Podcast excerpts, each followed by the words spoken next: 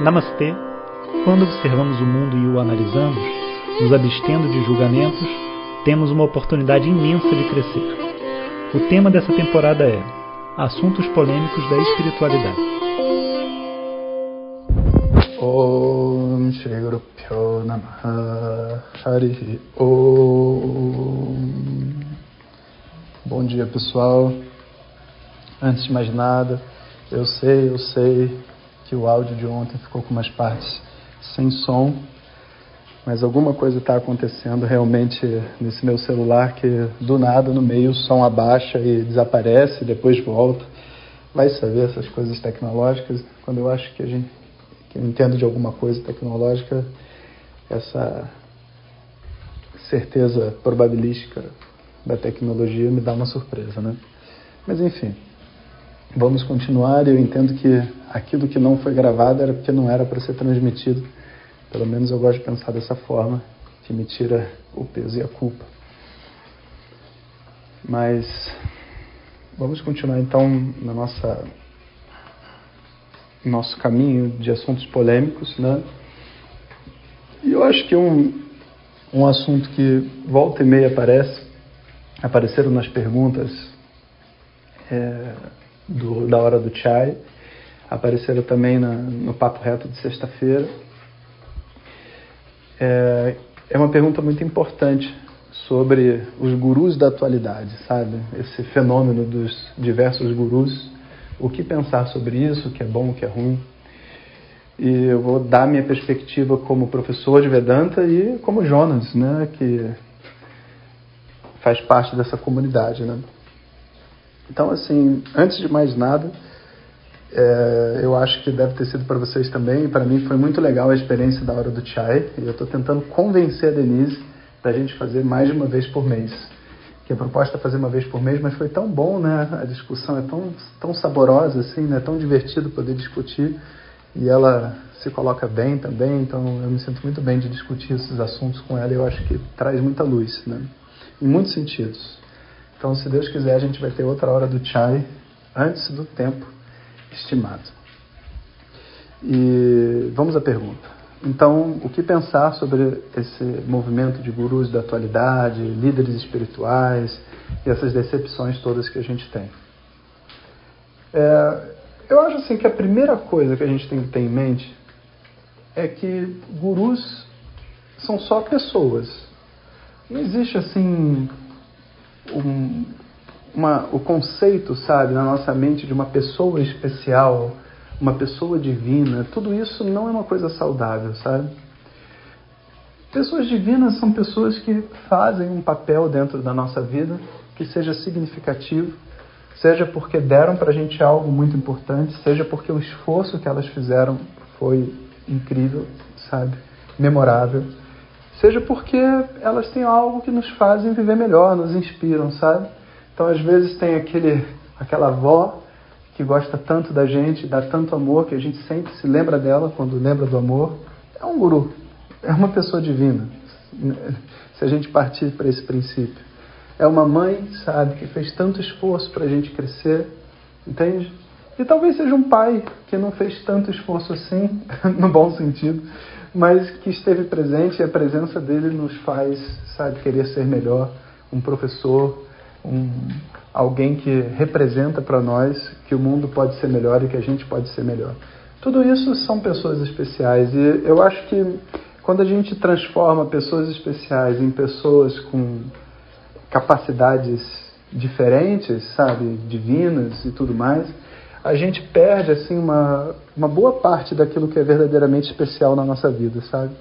Então acho que a primeira mensagem é que gurus são pessoas normais e que têm trajetórias de vida e conhecimentos e talvez até dons diferentes que podem de alguma maneira fazer a diferença na nossa vida, seja porque inspiram a gente, seja porque nos ensinam coisas que a gente se beneficia muito em saber, ou seja simplesmente porque é, de alguma forma se conecta conosco e a gente é, se conecta com uma parte de nós que nos falta, sabe? Através de uma devoção, de um amor.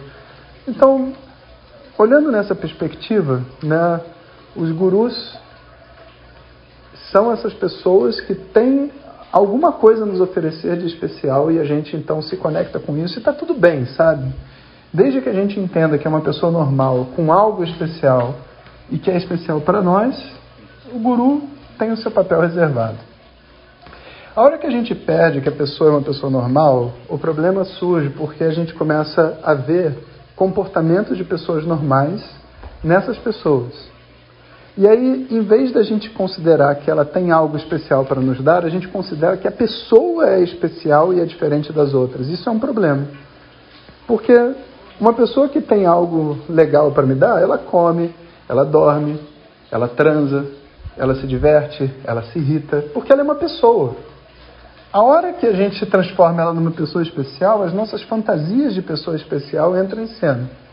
E naturalmente tudo aquilo que eu tenho de problema enrustido dentro de mim, eu elimino dentro dessa pessoa especial. Então, por exemplo, ela não sente raiva. Por quê? Porque eu, sei lá, eu sou perdido em raiva e considero a raiva a causa da minha felicidade. Como é que pode um guru sentir raiva, sabe? Mas espera aí, o guru é uma pessoa, sabe? Então, essa transformação do guru em uma pessoa é muito importante. E se você perguntar assim, poxa, mas por que está surgindo tantos gurus? não está surgindo tantos gurus. Sempre existiram muitos gurus. Sempre existiram muitas pessoas que de tempos em tempos vão surgindo, em cada geração tem um conjunto de pessoas que surgem, que se colocam devido a, sei lá, a um dom, ou algum feito extraordinário, alguma missão de vida, se colocam como nesse papel de uma fonte de inspiração para as outras. Né? Então, é, isso é comum, isso é necessário que haja dentro da sociedade. E, em geral, essas pessoas elas não têm necessariamente, sabe, uma, vamos dizer assim, uma autenticidade, uma profundidade certificada, sabe? Não precisa ter. Desde que ela seja um bom símbolo e através desse bom símbolo as pessoas se conectem com algo maior, o papel de guru pode ser feito. E por isso a gente vai encontrar dentro da tradição védica, né, várias pessoas que a gente até fala assim, poxa, é, do ponto de vista da profundidade do conhecimento, do sânscrito, dos mantras e não sei o quê, você nem considera aquela pessoa uma pessoa tão grandiosa assim. Mas se você vê o papel que ela faz e como ela toca as pessoas e como ela inspira as pessoas, a gente vai dizer que ela é uma pessoa grandiosa dentro desse papel que ela se propõe. Então, existirem pessoas que têm como vida, proposta de vida, inspirarem outros é algo necessário, é algo que sempre existiu, sempre vai existir e toda hora novos gurus vão surgir. Agora, uma coisa é um fato. Os gurus, essas pessoas que se colocam nesse papéis, nesses papéis, ela, nesse papel, na verdade, né? Elas têm que passar por vários testes e testes que estão associados ao uso da imagem dela, o uso do poder dela e a conexão entre o que ela se propõe a fazer e a sociedade onde a gente vive. Então, olha o exemplo do Osho, por exemplo, que tipo assim inspirou milhares e milhares de pessoas e fez grandes coisas, mas em algum momento a vida dele desgringolou por algum caminho e ele se tornou aquela pessoa não grata lá nos Estados Unidos. Se a gente vê o documentário né, que teve, e a gente vê uma pessoa sincera. Não estou não tô julgando, vê só, o guru, eu estou julgando a pessoa. Você vê uma pessoa sincera, uma pessoa que acredita naquilo que ela fala, uma pessoa que tem boas intenções, mas que em algum momento aquela organização deu uma zica, sabe? Seja por causa daquela mulher lá, que eu nem sei o nome, que entrou dentro da cena, seja por causa de uma outra pessoa que não é ele necessariamente, mas representa ele, a coisa dá uma zica. E o nome dele né, é então derrubado e a pessoa dele vai junto, sabe? E isso é muito comum. Eu acho até que o Osho, sabe, do ponto de vista da, desse papel, ele foi muito bem, chegou muito longe, né, antes de cair. Outros caem antes. Caem, por exemplo, porque não conseguem estabelecer para as pessoas que seguem ele que ele é uma pessoa normal sexualizada. Então as pessoas às vezes se colocam como uma pessoa assexualizada. sabe? Que está além da sexualidade e que é celibatária, sabe? E aí, de repente, o cara transa com alguém ou mostra que tem algum tipo de libido. E as pessoas então se apavoram, sabe? Ele quebra a própria imagem que ele criou, através do qual ele se fazia especial dentro da mente das outras pessoas. Ele é especial ou não especial? Não importa, você entende? Mas uma coisa é verdade. Ele não teve habilidade de montar uma imagem que fosse coerente com aquilo que ele era. E nesse choque as pessoas se sentem traídas, porque tem alguma coisa de errado a fazer sexo? Não, se a outra pessoa quiser não for algo que esteja indo contra as regras da sociedade, não tem nada de errado. Agora, se a pessoa se faz como um ser assexualizado e depois tem um ato sexual, vamos imaginar, que vai contra as regras da sociedade, aí ferrou. Porque não só ele quebra a imagem dentro da mente das pessoas, como a sociedade o condena como sendo uma, uma aberração. Né?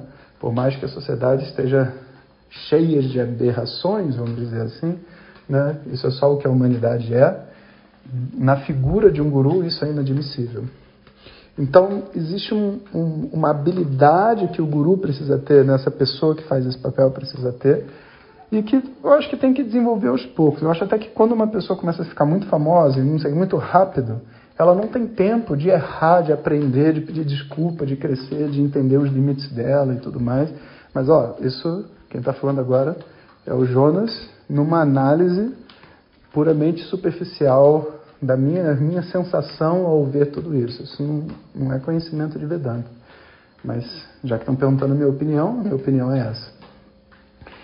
E existem testes também que são feitos, que aí já agora não é mais a minha opinião, mas é uma realidade. São testes que são feitos em torno do nosso ego. Que não é a habilidade de fazer imagem, nem nada disso, mas é o próprio ego tendo que lidar com receber a aprovação das outras pessoas e receber um apoio incondicional devido a uma figura, um papel que a gente representa e que não somos nós. Então, por exemplo, assim, se eu quiser receber amor, eu vou solicitar esse amor da minha esposa, da minha mãe, da minha filha. Porque essas pessoas têm uma conexão comigo, né, como pessoa, onde o amor delas representa como um ser humano algo que preenche a minha necessidade humana de amor. Agora, quando um aluno que está interessado no autoconhecimento me oferece amor, eu não estou falando amor sexológico, eu estou falando amor. Né? Esse amor que essa pessoa está oferecendo, na verdade, é uma devoção pelo conhecimento. Ele não é um amor à pessoa Jonas. Você entende? Só que o que acontece? O ego, ele vai querer se apoderar desse amor e vai, ele, ele quer, na verdade, sentir que ele se tornou especial através, sei lá, do reconhecimento de um valor pelo autoconhecimento, que na verdade não é um reconhecimento por mim, é um reconhecimento por algo que eu tenho a oferecer. Quando essa confusão é feita, a pessoa começa a se sentir incrível e poderosa e tudo mais, e não sei o quê. E, naturalmente, esse ego inflado vai começar agora a fazer com que essas relações todas sejam diferentes.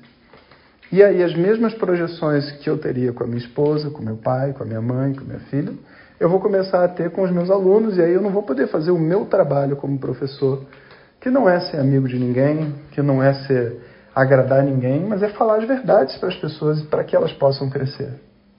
Então, esse teste do ego vai existir para qualquer guru.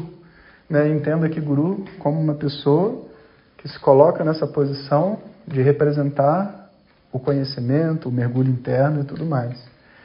E na medida que ela vai ficando mais famosa, mas tudo isso, essas coisas vão vindo. E ela então tem que lidar com isso.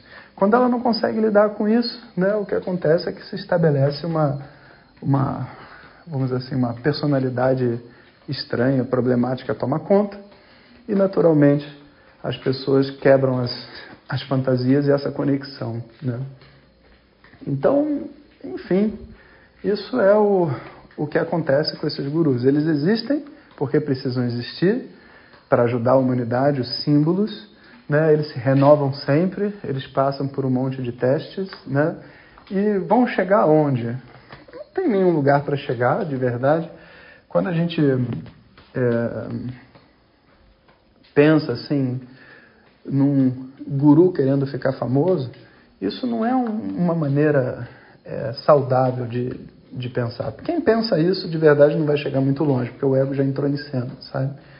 A verdade é que a missão que a gente tem dentro desse mundo, vê só, não estou falando assim porque eu mesmo não tenho, não estou nesse nível de ficar inspirando as pessoas dessa forma e, e nem tenho esse objetivo, tá? Mas é, eu estou eu analisando as pessoas que se colocam nesse papel. Quando existe essa visão do guru, sabe, de ah, porque eu quero inspirar todo mundo, etc. Isso não é uma coisa saudável, sabe? Às vezes, pessoas que inspiram mesmo, elas se colocam dentro dos seus projetos pessoais de vida. Elas são simplesmente o que elas são. E elas sendo o que elas sendo, o que elas são, elas conseguem é, levar outras pessoas a serem o que elas querem ser. O limite disso é definido por Deus, sabe? É definido por, é, pelo desejo divino, pela ordem. Por quê?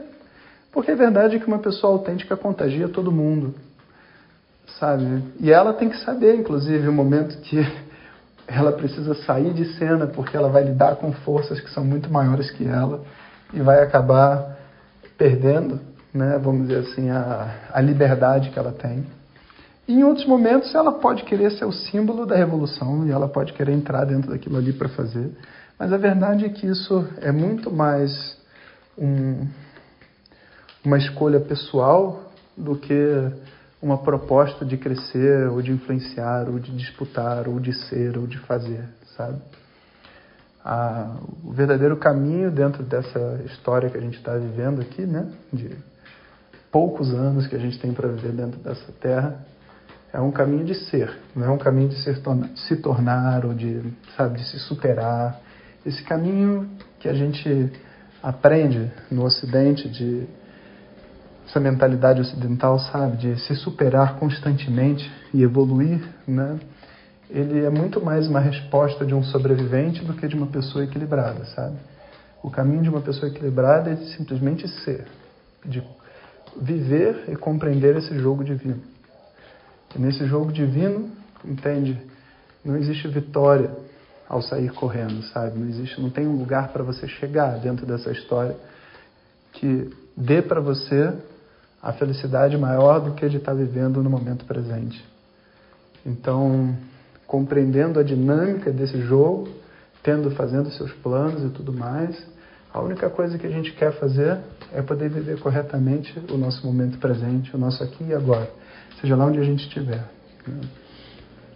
Assim como eu estou fazendo nesse momento com vocês, compartilhando essas ideias, que simplesmente são a maneira que eu penso.